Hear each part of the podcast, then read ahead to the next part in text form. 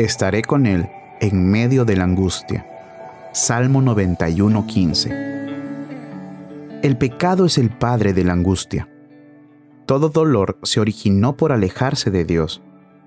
Generalmente la angustia es causada por la transgresión o enviada como prevención de un mayor mal.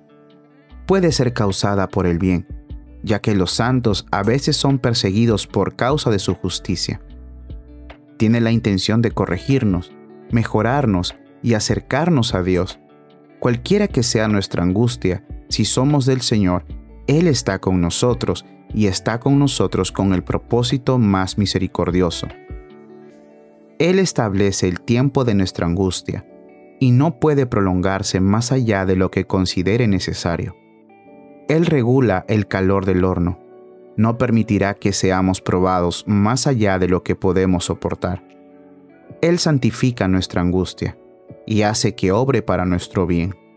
Nos libera de la angustia cuando los propósitos de su amor se ven cumplidos. En toda angustia recuerda, Dios está ahora especialmente presente. Está contigo para escuchar tu oración, aumentar tu fuerza, guiar tu camino y hacerte vencedor. Su gracia es suficiente su presencia es segura. Su salvación en su tiempo y a su manera es cierta. Por esa razón, espera en el Señor. Infunde a tu corazón ánimo y aliento. Sí, espera en el Señor.